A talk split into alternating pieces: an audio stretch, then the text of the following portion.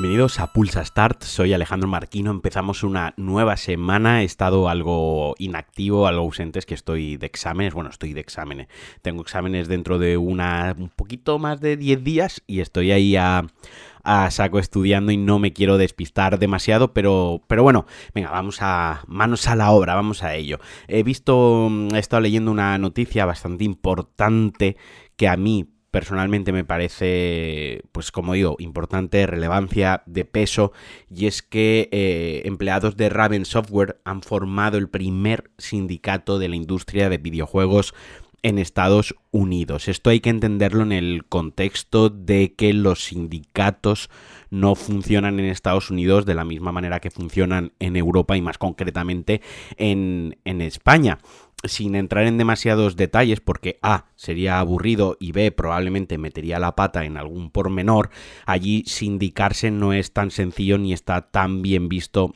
como lo está, por ejemplo, en, en, nuestro, en nuestro país. Sin ir más lejos, pues Amazon desde hace más o menos dos años, pues está teniendo un problema. Bueno, el, realmente el problema no lo está teniendo Amazon, lo están teniendo los trabajadores que se quieren sindicar en busca de mejores condiciones laborales y salariales. Pero bueno, un poco yendo al grano, un poco yendo a lo que ha pasado en Raven Software, eh, Activision Blizzard anunció que iba a recortar un 30% de la plantilla de Call of Duty Warzone, bueno, del QA, que es, digamos, más o menos los testers, ¿no? El departamento de, calidad que se dedica a testear. Bueno, pues más o menos eran unos 40 empleados e iba a haber 12 despidos. Así que al final se votó en toda la compañía si se creaba un sindicato y el 70, 78% de los empleados, ojo que es un 80% de los empleados, estuvo a favor del sindicato.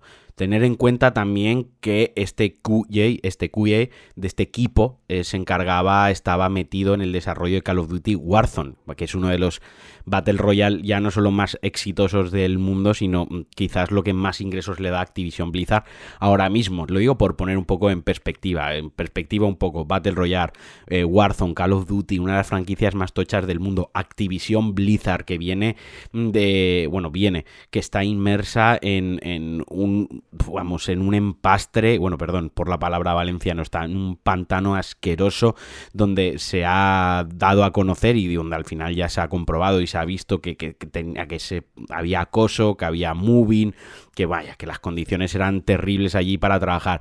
Pues ahora cogen y deciden despedir a 12 personas de, del departamento de testing. Así que al final pues es normal que se hayan sindicado y es un éxito que esto salga, salga adelante porque en sí como tal la industria del videojuego no, no tiene un sindicato. En España me estoy tirando un poco a la piscina, pero creo que en España tampoco hay un sindicato como tal de trabajadores y creadores de videojuegos.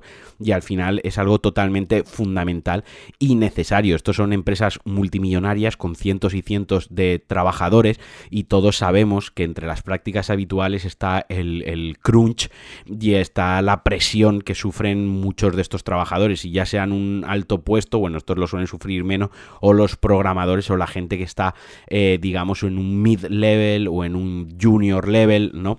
Y, y, al final esto lo que ayuda es que tengan ellos mejores condiciones de trabajo, tengan mejores salarios y sobre todo que la industria sea más sana. La industria de los videojuegos, si la analizamos desde fuera, que hacemos un zoom out y la vemos como tal, es una industria muy joven, es una industria que si redondeamos a la alza tiene unos 40 años aproximadamente, ni siquiera pues por ahí andará. 40 eh, años parecen mucho, pero si los pones en perspectiva junto a otras industrias, como por ejemplo la industria del transporte, la industria del automóvil, por ejemplo, la industria de la construcción, pues vemos que es una industria, como digo, muy muy joven y que todavía se está gestando, está cogiendo forma. Por lo tanto, los sindicatos, al igual que los inversores, al igual que, que no sé, que, que lleguen muchos más jugadores o llegue mucho más cliente potencial, los sindicatos también son necesarios, ya no solo por la parte de los trabajadores como tal, sino como os decía, para que crezca la industria del videojuego de una manera sana y que en el futuro sea una buena industria tanto para la gente que quiere entrar a trabajar en ella como la gente que lleva muchos años trabajando en ella como también para quien simplemente quiera disfrutar de los videojuegos y que lo que tenga entre manos sea un poco más ético a lo mejor penséis que os estoy aquí echando una chapa súper, no sé, que, esto no le importa a nadie, que no le interesa a nadie, pero vaya, como os digo, a mí me parece algo bastante importante, me parece un paso adelante, creo que en España se debería hacer, hablo de España porque bueno, al final es en el país donde, donde resido, donde vivo, ¿no? Donde tengo amigos que trabajan en empresas de videojuegos, que son programadores y demás, y al final creo que también se deberían sindicar y que esto debería ser una norma ya generalizada dentro de la industria de los videojuegos. Y ya para acabar, para hablar de videojuegos en sí, pues eh, al parecer EA está bastante decepcionada con el recibimiento, con el lanzamiento, con cómo ha sido eh, la salida al mercado de Battlefield 2042 y podría convertirlo en un free to play para atraer a más jugadores. Yo creo que es un movimiento acertado. Mm, el juego no sé muy bien por qué se ha lanzado sin pena ni, ni gloria. Sé que tuvo bugs, a lo mejor tampoco ya es el momento o es el es el modelo que la gente reclama, aunque seas muy fan de Battlefield, mm, no sé, quizás no ha encajado momento y forma y a lo mejor mm, pasando la free to play sí que consigue enganchar a muchísimos más jugadores y consigue levantarlo. A ver, es un juego que tiene bastante potencial. Eh, aún le falta un poquitín de desarrollo, tienen que pulirlo, pero yo todo lo que he visto y un poquitín de lo que pude, pude probar, lo he podido probar muy poquito. Creo que es un juego que si lo trabajan bien y si hubiese un apoyo de la comunidad sería muy divertido. Pero es que a mí los Battlefield jugado con amigos siempre me han parecido juegos eh, que te esa inmersión en la guerra que no te da Call of Duty, pero sin ser un simulador de estos aburridos que te pasas 20 minutos andando, disparas dos veces y mueres, ¿no? Creo que el, equilibrio entre, entre arcade y simulación, entre simulador y juego de tiros a lo loco y shooter loco, lo alcanza bastante bien Battlefield en su vertiente multijugador, ¿no? Sobre todo los mapas y los modos que son multitudinarios. Así que a ver en qué evoluciona esto. Si el juego se convierte en un free to play, quizás sea el, shooter eh, que me vuelva a mí a enganchar a los shooters competitivos. Lo he intentado con Halo, me gusta mucho, me lo paso bien, pero si no juego con algún amigo soy incapaz de ponerme.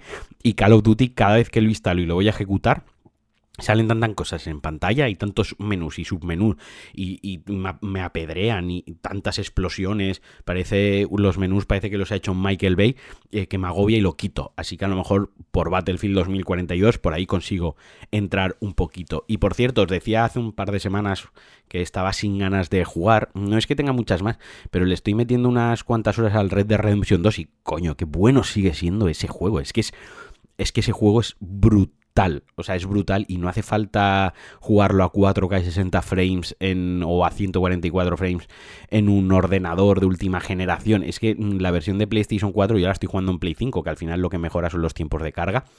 Eh, se sigue viendo espectacular. Eh, una vez te haces al control, a ese pequeño delay que tiene los controles para hacer sentir eh, a Morgan más pesado, ¿no? Sentirte en el oeste, ¿no? Como que la ropa era incómoda, subirte al caballo incómodo, las armas eran lentas. Una vez te haces a, ese muda, a ese rollo, el juego es brutal, te lleva de la mano, te, te mete de pleno en ese mundo y es un, es un enganche. La verdad, también he empezado el Dying Light, porque ahora va a salir la segunda, la segunda parte, nada, en unos días, ahora en febrero. Me cago vivo, o sea, es un juego que me da, me ha dado mucho miedo. No sé si voy a ser capaz de pasar de las 3 horas de juego, al final me tendré que ver un, un gameplay. Y me he instalado también el Max Payne 3 en PC, que ya veremos en qué momento le saco un rato, pero como ese es muy, no es muy largo, creo recordar que eran 8 o 9 horas, es igual le meto, le meto caña. Y también he estado probando el Dirt 5 eh, en PlayStation. Pero bueno, todo esto me lo guardo un poquito para el DLC que voy a grabar a finales de semana, que será más extenso, que hablaré